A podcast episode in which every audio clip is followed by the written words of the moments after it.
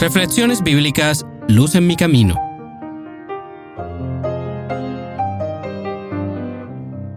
Lucas 17, 26 al 30. Como fue en los días de Noé, así será en los días del Hijo del Hombre. Comían, bebían, se casaban y se daban en casamiento, hasta el día en que entró Noé en el arca, y vino el diluvio y los destruyó a todos.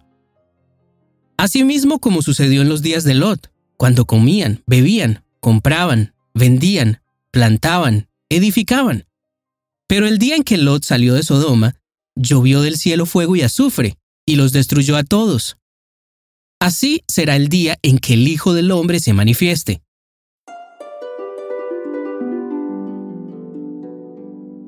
La mayor prueba de la existencia de Jesús es la profecía.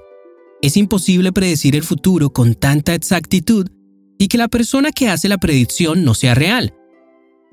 Y esta es solo una de las muchas veces que Jesús nos dice lo que va a ocurrir justo antes de la segunda venida.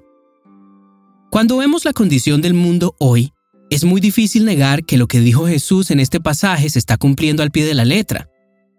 Veamos por ejemplo lo que dice Génesis capítulo 6, versículo 5, sobre cómo era la tierra en los días de Noé. Y vio Jehová que la maldad de los hombres era mucha en la tierra, y que todo designio de los pensamientos del corazón de ellos era de continuo solamente el mal. ¿Te imaginas vivir en una sociedad donde la violencia sea tanta que todos los días escuchen en las noticias sobre asesinatos, robos, violaciones, guerras y masacres? Tener que salir a la calle siempre con la precaución y el posible peligro de que en cualquier momento alguien pueda acercarse para hacerte daño. Obviamente no estoy describiendo la sociedad de los antediluvianos, sino la nuestra, porque todos los días y en todas partes del mundo, esta violencia que vio Dios en aquellos días, también la podemos ver ahora. Porque tal como dijo Jesús, nuestro mundo ha vuelto a como eran los días de Noé. La violencia y la degradación moral en la que vivimos ya hace parte de nuestra vida y es normal para nuestra sociedad. Por ejemplo, entre más sangrienta es una película y entre más descriptiva es la violencia, se considera que es mejor. En todas las formas de entretenimiento, se nos ha mostrado la violencia como algo normal. Y quizás todavía no todos los pensamientos de las personas sean continuamente el mal. Pero si aún no lo es, ya estamos muy cercanos a que así sea. Los días en los que vivió Lot no eran muy diferentes a los días de Noé. Las ciudades de Sodoma y Gomorra también estaban llenas de violencia. Pero el pecado que llenó la copa fue la degradación sexual que había entre los habitantes de la ciudad.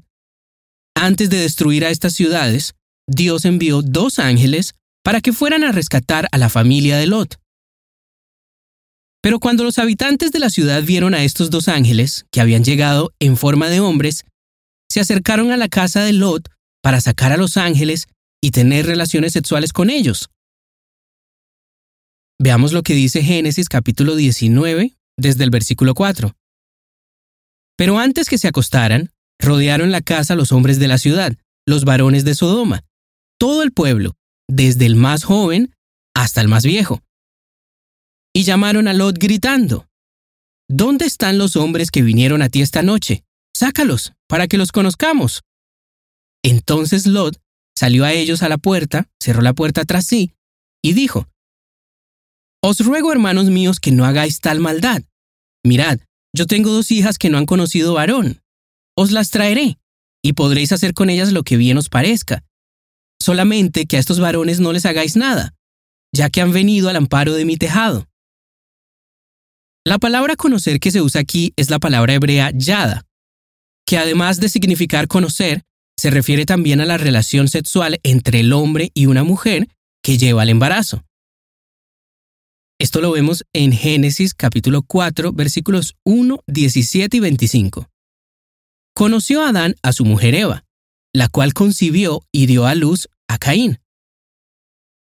Conoció Caín a su mujer, la cual concibió y dio a luz a Enoch. Conoció de nuevo a Adán, a su mujer, la cual dio a luz a un hijo.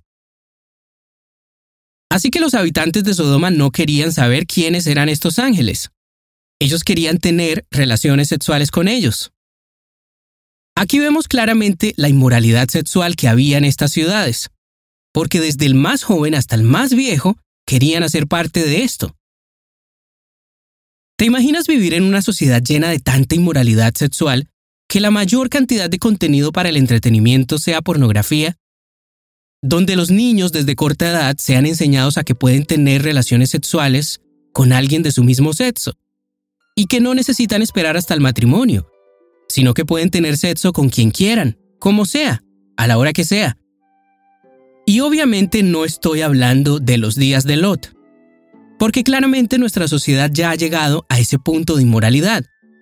Y todo esto lo único que hace es demostrarnos que Jesús sí tiene el poder de predecir el futuro.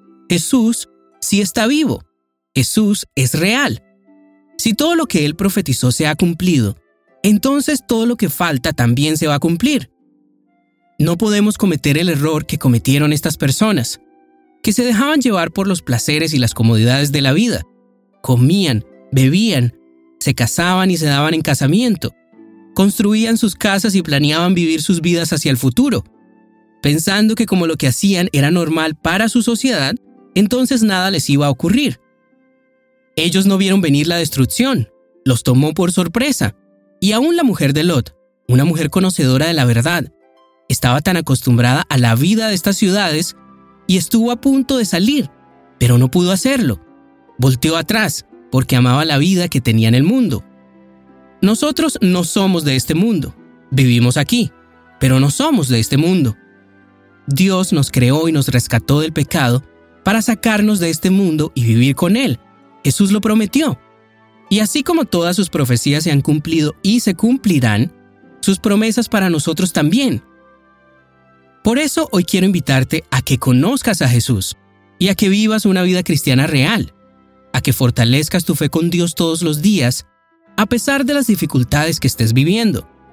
En el mundo siempre encontraremos dificultades, y no debemos codiciar o querer estar aquí.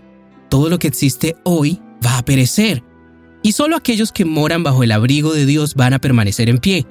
Así que mientras el mundo busca satisfacer los deseos de la carne, tú, esfuérzate por conocer a Jesús, y usa siempre la armadura de la fe, Nunca olvides, vivimos en el mundo, pero no somos de este mundo. Nuestra verdadera ciudadanía está en el reino de los cielos.